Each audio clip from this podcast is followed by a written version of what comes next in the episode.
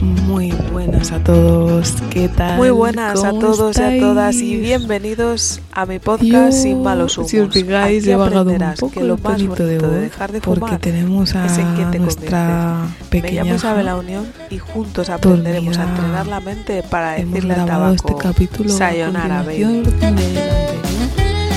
donde habéis escuchado que llegaba ahí reclamando atención y, y se ha quedado dormida. Se ha quedado dormida y bueno, pues en este episodio os vamos a contar lo que es para nosotros la maternidad y paternidad y cómo la hemos vivido y cuál ha sido el cambio de la mamá fumadora a la mamá no fumadora.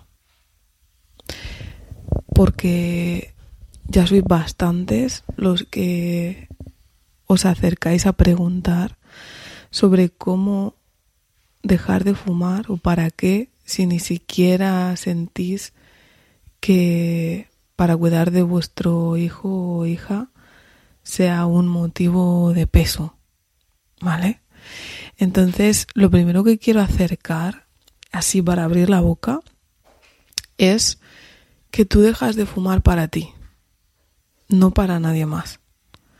Lo dejas por y para ti, igual que fumas para ti. Sí que es verdad que cuando fumas, de alguna manera estás enfermando al resto con tu humo. Pero cuando lo dejas, lo dejas por y para ti. Porque tu felicidad y tu vida no depende de nadie. Ni de nada, ni nadie es el motor de tu vida. Ni siquiera tus hijos. Y así es como lo he entendido yo. Y así es como lo vivimos nosotros. Entonces, ahora que ella viene por aquí, el, el morenito majorero, Osito, ¿qué es para ti la paternidad? Yo voy a ser honesto. Y si esto me lo pregunta Isa hace una semana, te podría decir que eh, es el motor de mi vida, es la ilusión de cada día, eh, es mi felicidad, pero el haber trabajado ese, ese aspecto de, mm, de que es para mí la paternidad ahora mismo, eh, podría describirlo como es acompañar a un ser querido a que sea libre, a que viva su vida, a acompañarla en lo que necesite, en lo que ella quiera, a respetar sus decisiones, a creer en ella, a que fracase, que triunfe, que haga lo que tenga que hacer, pero que lo que haga sea lo que quiera, que sea feliz y que viva y disfrute su vida como lo quiera hacer. Y yo estar a su lado siempre que ella lo crea eh, conveniente. Es como vivo actualmente y como quiero vivir a día de hoy, no sé mañana, pero a día de hoy, la paternidad. Gracias. Eh, la maternidad o paternidad, más paternidad, suena mejor. Para mí es una pieza de un puzzle universal que solo encaja cuando descubres que solo tiene una pieza.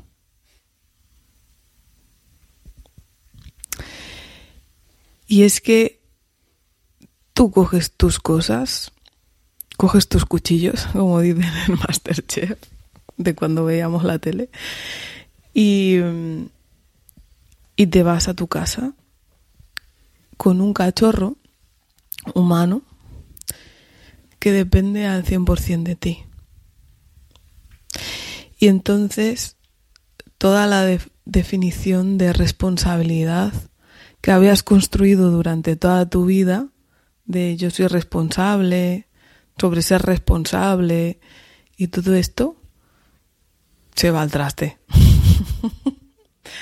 Tú no sabes lo que es realmente eh, una responsabilidad del calibre de que la vida de un ser chiquitín dependa de ti hasta que no te das cuenta de que no has sido responsable de la tuya propia.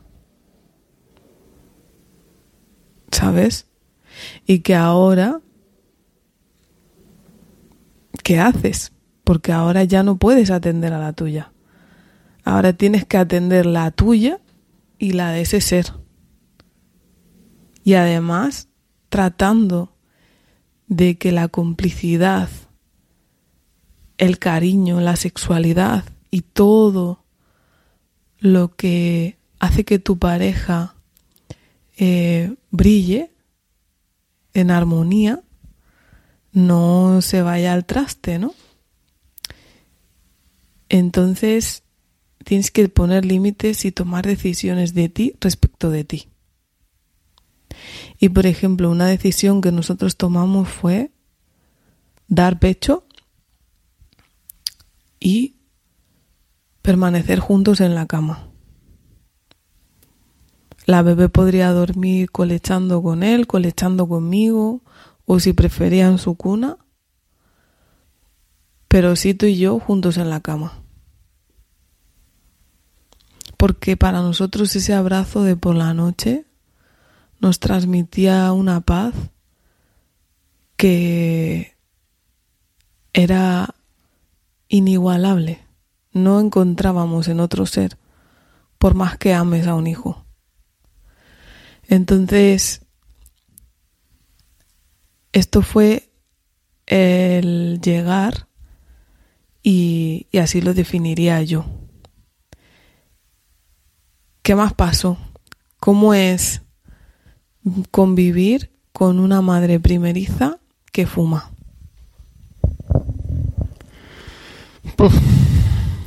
¿Cómo convivir con una madre primeriza que fuma? Pues al final, como comentamos en, en episodios anteriores, ¿cómo te evades? ¿Dónde buscas tu escape? ¿Dónde piensas que sientes mm, tu cobijo? Pues en este caso, en el tabaco.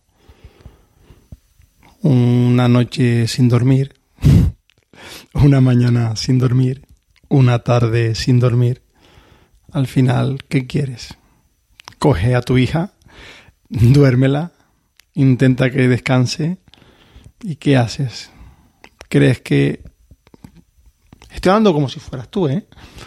¿Crees que en ese tabaco, en esa calada, en ese cigarro que te has preparado, vas a encontrar tu paz y tu tranquilidad y nada más allá de la realidad que una vez se termina está todo exactamente igual o peor que antes.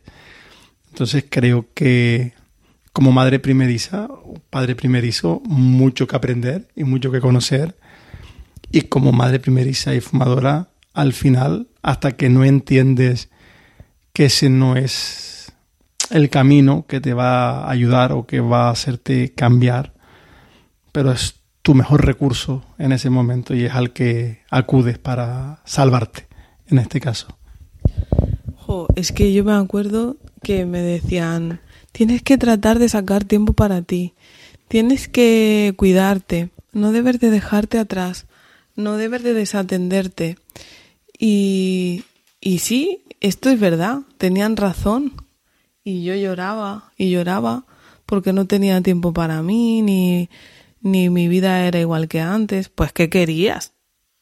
¿Qué querías? Obvio que tu vida no va a ser igual que antes, igual que cuando, no sé, cambiar de trabajo, tu vida no va a ser igual que antes, o qué sé yo, en muchas circunstancias de tu vida ¿no? Tomar decisiones y tu vida no es igual que antes, pero a mí lo que me hace gracia ahora era cómo yo lloraba porque no tenía tiempo para mí, pero mis 4, 5, 6, 10 cigarros de día y otros 10 de noche, si me los fumaba. Lo que pasa es que lo que verdaderamente era triste es que cuando sí tenía tiempo para mí, no sabía qué hacer con él. Que ante el aburrimiento fumaba. Y es que el aburrimiento es una excusa para quedarte igual que estás. Y acostumbrarse es otra manera de morir. Entonces, yo pagué mucha culpa cuando nació Yune, mucha. Pero no culpa por haber sido madre, haber fumado en el embarazo, no. Culpa porque verdaderamente alardeaba yo de ser responsable de todas las cosas que había conseguido gracias a ser responsable. Y tío, ser una persona que fuma está un poco lejos de ser 100% responsable de tu vida. Entonces ahora era que me estaba dando cuenta. Y... Joder. Muchas veces por no fumar ponía a la niña en el pecho. ¿Y qué hacía la niña? No cogía el pecho, no quería, no quería pecho, lo rechazaba, como que no se sentía, como que lo sentía, como que no estaba cómoda, como que no era un acto de, te voy a dar mi alimento o mmm, vas a, estar con mamá. Ella lo sentía como que tú no querías eso y le ibas a dar a ella lo que tú no querías. Entonces ella rechazaba porque ella realmente no quería eso para ella. Y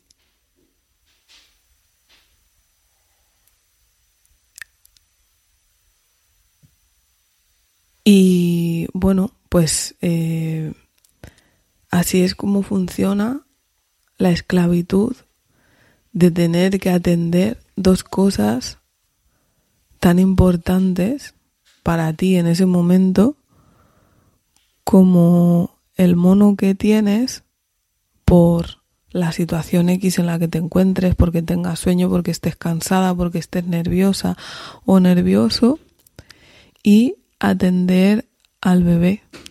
Y yo no sé cuál es peor de las dos. Porque a más atiendes al bebé, más mono tienes y más entras en el bucle de, de la rayada mental de, claro, es que tengo que atenderla porque es mi hija y quién me mandará a mí y ahora no puedo ni fumarme un cigarro. Muchacha, ni fumarte un cigarro. Es que ni que estuviésemos hablando de alimento, ¿no? pensaréis los que no fumáis. Ya, pero es que para los que fuman, esto es importante, es muy importante, porque sienten que si no lo hacen, se convierten en un monstruo, se vuelven irascibles, gritan, y en cierta manera así es. Y me acordaré del día que estaba Osito trabajando porque ya había terminado su baja de paternidad y yo me encerré en la terraza para fumarme un cigarro y la bebé gateando empezó a llorar tipo, tío, no me abandones si estés ahí. Y yo no quería que le entrase el humo. Y tenía un dolor en mi pecho por mantener quemándome los labios, fumándome el cigarro rápido, para poder salir y cogerla, sabiendo que ella lo que quería era estar conmigo. O sea, de verdad, se pasa muy mal, muy mal. Y, y verdaderamente adquieres un, un diálogo interno autodestructivo que está bastante, bastante lejos de sentir que algo nuevo nace de ti y de tu pareja y, y tú tienes como la bonita posibilidad escogida de, de alumbrarla, de, de sostenerla, de inspirarla, de admirarla, está muy, muy, muy lejos. ¿Te acuerdas del estado de ánimo que tuve yo durante los primeros meses de, de ser padres? Los, los primeros meses, mm, no sé si a lo mejor mi percepción eh, sea igual que la tuya, pero yo vivía eh, como mucha ansiedad, eh, mucho nerviosismo, inquietud, impaciencia, irascibilidad. Percibía todo, todo ese todo ese tipo de, de sensaciones, tanto por un lado como, como por otro. Pero era, aparte de todo desconocido, es decir, padres primerizo, pero creo que dentro de, de ti estaba ese pensamiento que no dejaba de una y otra vez repetirte, de que ya estaba tu niña, en este caso, eh, en casa y que seguías fumando, seguías teniendo ese hábito y te estaba eh, comiendo por dentro el hecho de poder hacerle algún mal a ella.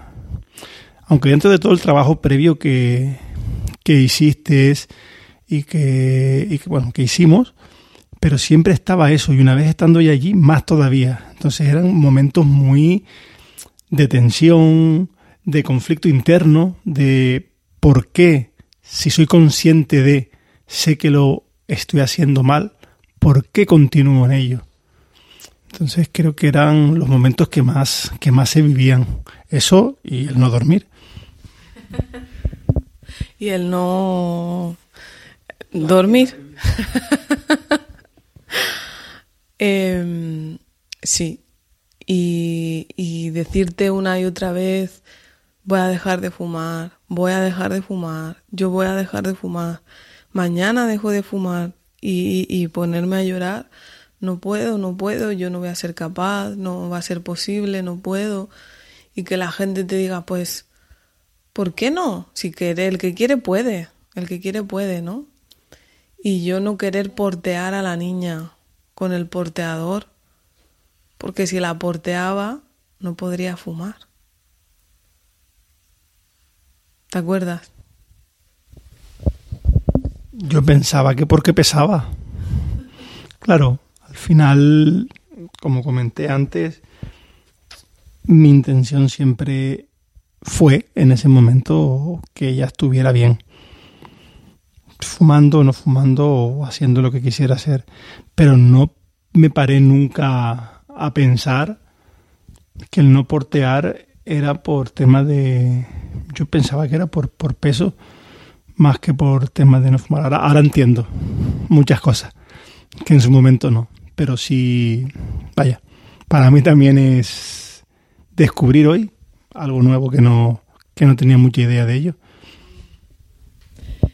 Y es que os podría decir que me vino grande la maternidad, pero lo que verdaderamente yo sentía que me venía grande era avergonzarme de ser madre. Eh, porque eso era lo que me pasaba. Me avergonzaba de no cumplir con lo que parecía que era lo que estaba bien. Pero qué cojones, tío, qué es bien y qué es mal, ¿sabes? Em, yo lo pasé ya te digo, pagué mucha culpa, mucha vergüenza. Cuanto menos quería fumar, más fumaba. Quería hacer deporte y que ella viese cómo, cómo es vivir una vida que, que tiene sentido. Pero no, yo no le encontraba el sentido. Para mí era como cada día decir, pero ¿qué le voy a poder enseñar yo a esta niña si no soy capaz de dejar esto? Todo el mundo es capaz y yo no. Y tío, cuando entras en ese en ese rollo victimista de que pareces la drama queen de la película estrella que acaban de estrenar en el cine, ojalá y llegue algo en la vida en forma de persona y te dé un ostión. Y a mí quien me dio el ostión fue Yune. Fue mi hija. Porque verdaderamente eh, rechazó el pecho, prefirió biberón con papá que teta con mamá. Y ahora lo entiendo, porque ¿quién quiere ser el cigarro de nadie? Y en ese momento me di cuenta de que si yo hacía persona al tabaco, pues no tenía una relación muy agradable con él y entendí el arte de, de relacionarse, ¿no? El arte de, de no poner expectativas en nada ni en nadie, sino dar lo mejor de ti y en ese dar aprender que recibes lo más bello que, que se puede recibir, ¿no? Que es el agradecimiento de los demás y el tuyo propio, ¿no? Y, bueno, empecé a averiguar de qué manera podía hackear mi mente y mi cuerpo y, y permitir a mi espíritu que se expresase, soltar todo lo que tenía adentro, que nada tenía que ver con la maternidad, y, me acuerdo que vi un vídeo en Instagram que decía, tu felicidad es mi motor. ¿no? De una mami ahí que yo la tenía en un pedestal y la sigo teniendo porque yo respeto el punto de vista de cada persona y cómo lo vive y, y todo, ¿no? Pero en ese momento entendí que, que mi felicidad no depende de nadie y que la felicidad de nadie no es el motor de mi vida, porque si esa persona se va, como ya se habían ido algunas personas, entonces yo qué hacía? Morirme. No tenía sentido. Lo que tiene sentido es que tú te sostengas por ti mismo y que recuerdes que naciste merecedor y merecedora de todo lo que te pueda pasar. Y desde ahí, y desde el autoconocimiento y, y la profundidad de la mente y un montón de cosas más, mientras mi hija lloraba esperando a que yo me acabase un cigarro, y la abrazo y empieza a toser, dije, uff, que, que, su felicidad no es mi motor, pero que como yo siga fumando, no le estoy haciendo ningún bien ni a ella ni a mí. Así que vamos a ver en qué consiste esto de dejar una adicción. Y lo conseguí. ¿Y qué pasó? ¿Qué cambios viste en ese proceso? Y habla tú, macho, que parezco un loro. ¿Qué cambios vi en ti? Pues el primero que ya no fumaba será obvio de, ver. Y luego mm, intentabas hacer como si no pasara nada, cuando por dentro eso era un volcán, pero he de reconocer que el autoconocimiento tuyo propio y el haberte trabajado previamente todo te hacía eh, aparentemente lo que se veía estar muy tranquila. Es decir, estar muy, muy en paz. Que ya por dentro cada uno llevará su procesión. Pero es cierto de que me sorprendió mucho porque cuando ya decidió eh, dejar de, de, fumar, no es que se sentara conmigo y me dijera, eh, mira oso, que mañana dejo de fumar y lo voy a hacer. No, a mí no me comentó nada. Sí, ya le rondaba la idea en, su cabeza, en su historia. Y lo hizo sola.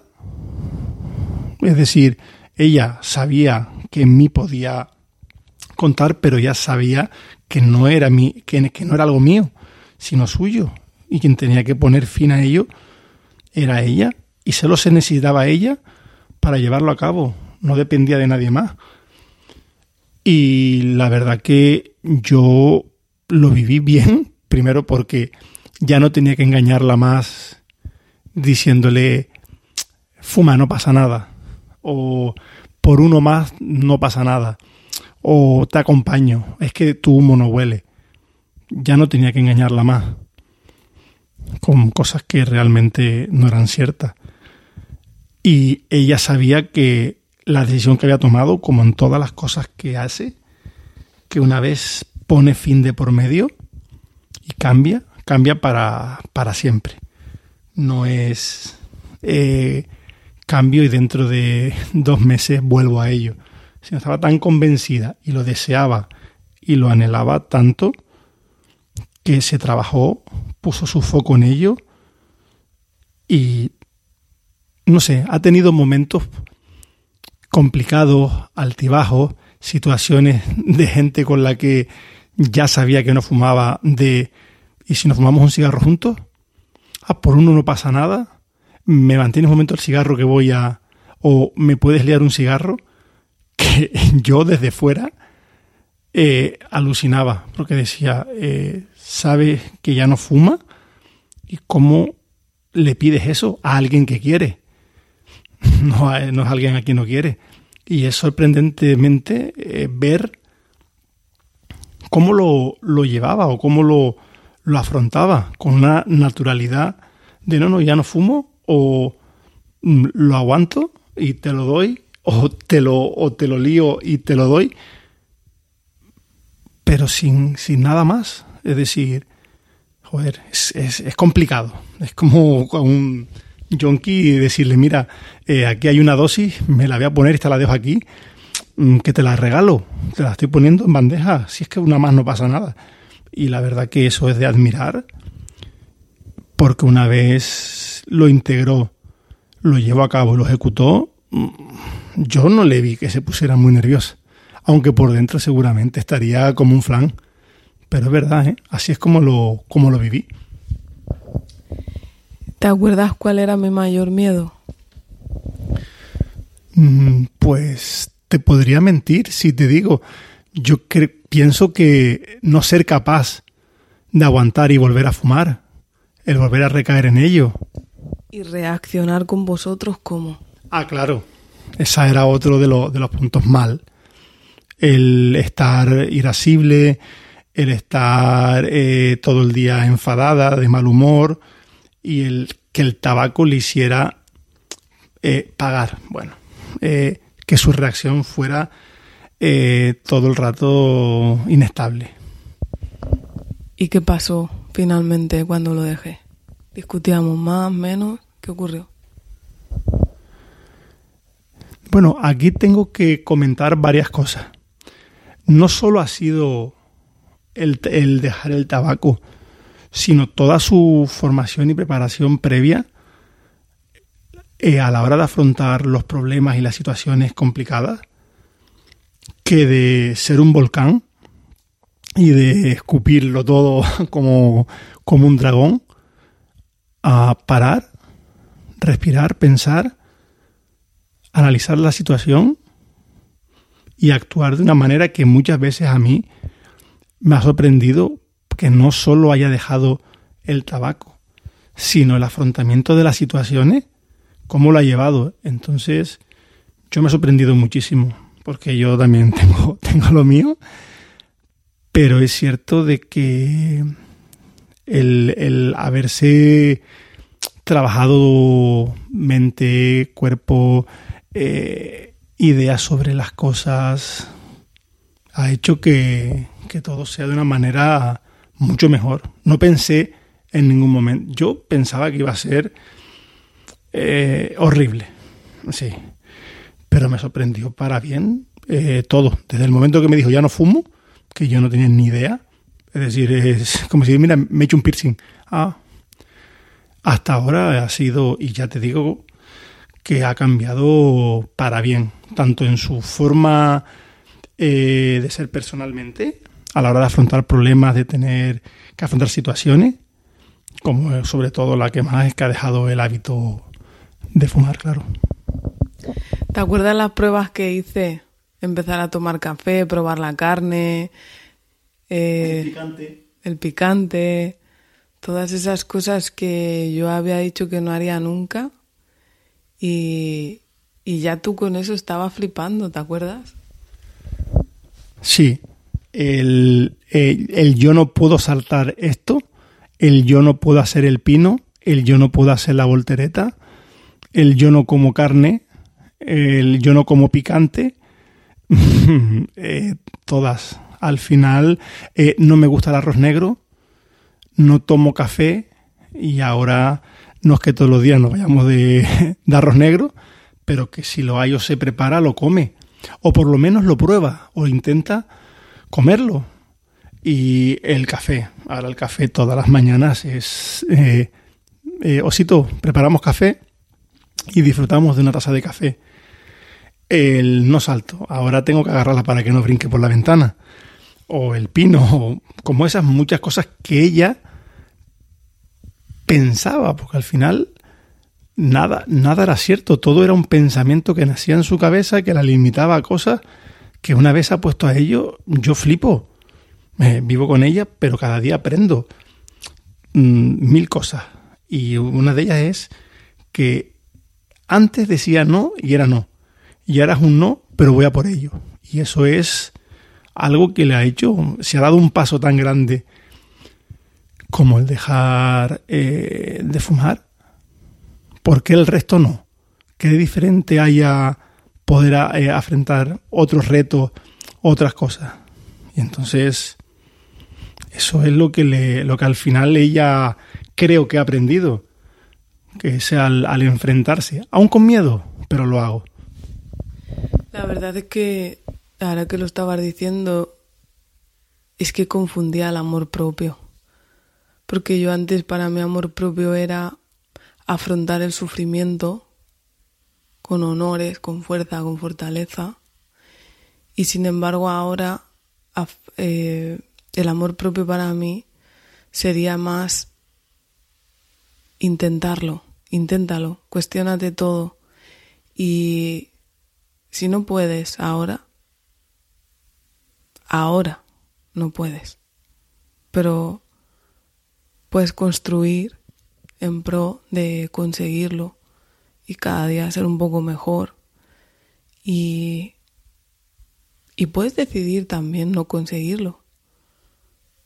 Porque verdaderamente el valor que rige o no las áreas de tu vida lo eliges tú.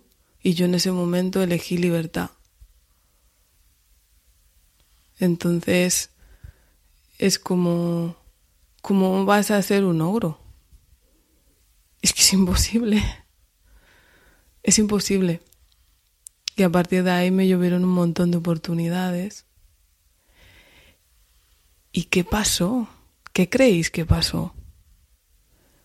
Aquí vais a averiguar que hay varias maneras de sentir conexión o amor. Y una de ellas es discutiendo. Porque algo que le pasó al oso fue que se sintió abandonado. Como ya no discutíamos, no había tanta conexión entre nosotros. Y es que al final es conectar igualmente. Y se sintió abandonado. Inconscientemente echaba de menos las discusiones. ¿Te acuerdas de esto? Me acuerdo, pero sobre todo recuerdo una en la que estaba yo mm, en mi, con mi mono en la cabeza con los platillos en el salón. Y saliste y me dijiste, Oso, ¿puedes venir un momento? Y yo digo, madre mía, ¿qué he hecho? ¿Qué he hecho ahora? Si el mono solo tenía dos platillos, no ha hecho nada más. Y me dice, perdón. Y yo la miré y la voy a mirar y me dice, perdón. Le digo, pero, perdón, ¿por qué? Eh, mm, empezó a contarme por las veces que a lo mejor hubiera influido en una decisión o que me hubiera comentado algo eh, lo cual no llevaba razón y había actuado desde eh, el impulso y yo flipé. Bueno, lloré porque digo, ¿en serio? ¿Esto que me estás contando? ¿Qué le ha pasado? Me asomé al cuarto a ver qué había pasado en el cuarto, qué estaba haciendo, qué, dónde estaba conectada porque no sabía el motivo. Hombre, ahora sí, ahora sí lo sé, pero en ese momento me sorprendió. Y es verdad que de vez en cuando echo de menos alguna discusión. También te tengo que decir que soy malo discutiendo y abordando situaciones de discusión porque no tengo ni argumento, ni fuerza, ni nada. Es decir, a mí me gusta que llegue la discusión, que pase, que se vaya o que no suceda. Pero como bien decía, era una forma de conectar, de mal conectar, porque saltaban chispas que no tenían que saltar. Y sin embargo, ahora son conversaciones en las cuales eh, el tono es muy lineal, en las cuales los dos expresamos lo que decimos y todo es igualmente válido desde el punto de vista. En algunas llegamos a buen puerto, en otras no, pero ahí queda, no, no se impone una sobre la otra. Hombre, la razón siempre se impone y la lógica a, lo no. Y me hace razonar en muchas cosas y yo intento hacerla razonar en otras.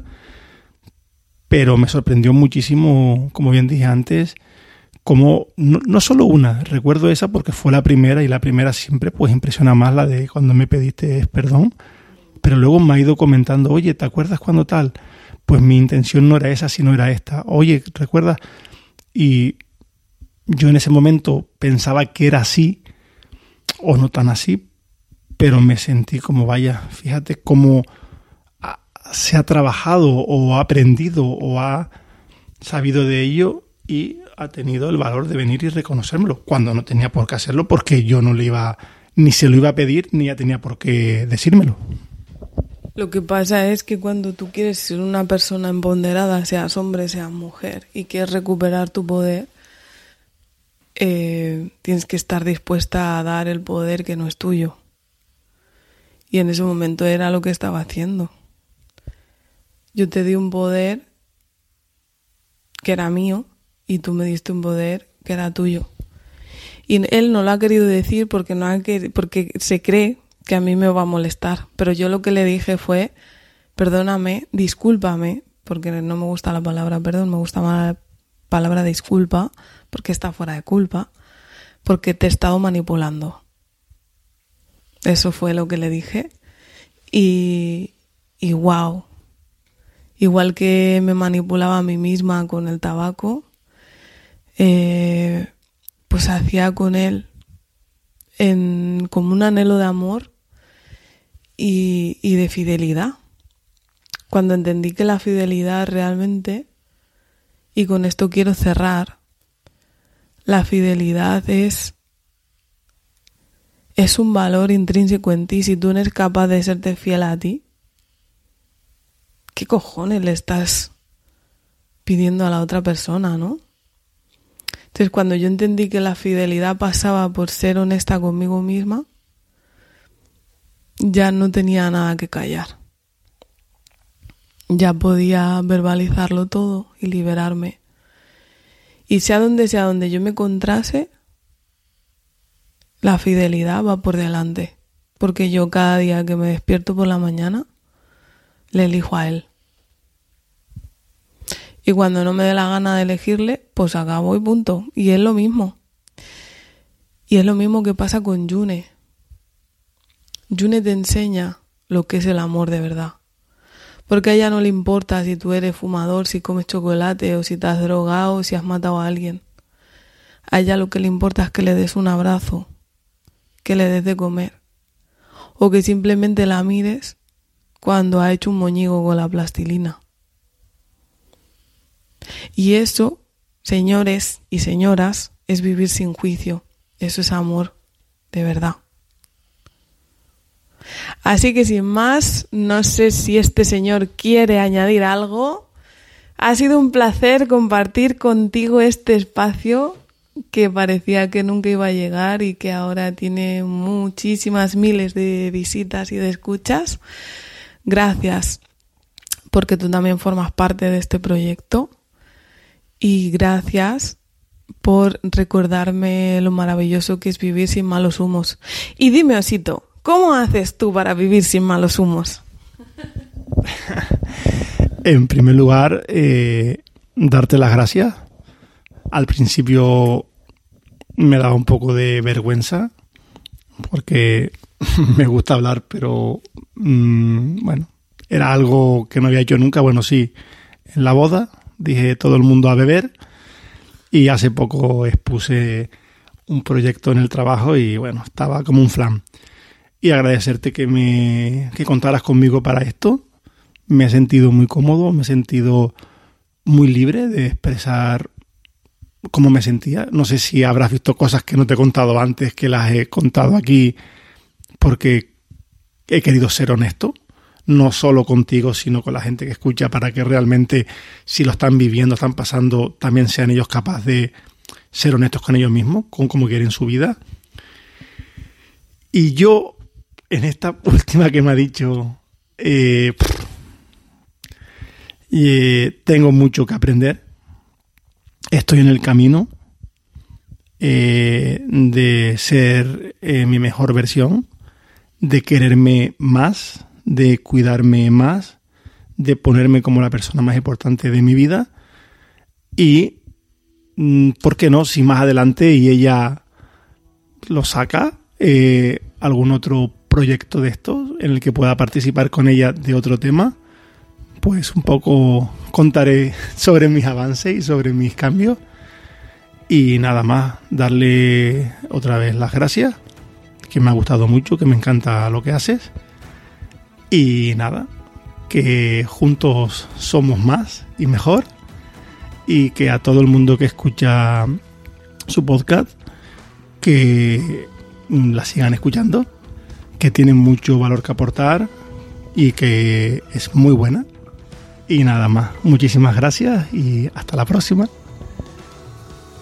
Em, se nos ha quedado dormida la peque y no puedo grabar lo que quería para el final. Así que sin avisar al padre, voy a improvisarle la pregunta a él para que veáis cómo si tú te cuidas, si tú eres, si tú miras por y para ti y te nutres y creces, vas sembrando semillitas en ella. Si le preguntamos a Yune a quién ama más en el mundo, ¿quién te diría? Yune. Un abrazo muy fuerte. Chao. Espero que os haya gustado la semana de la maternidad.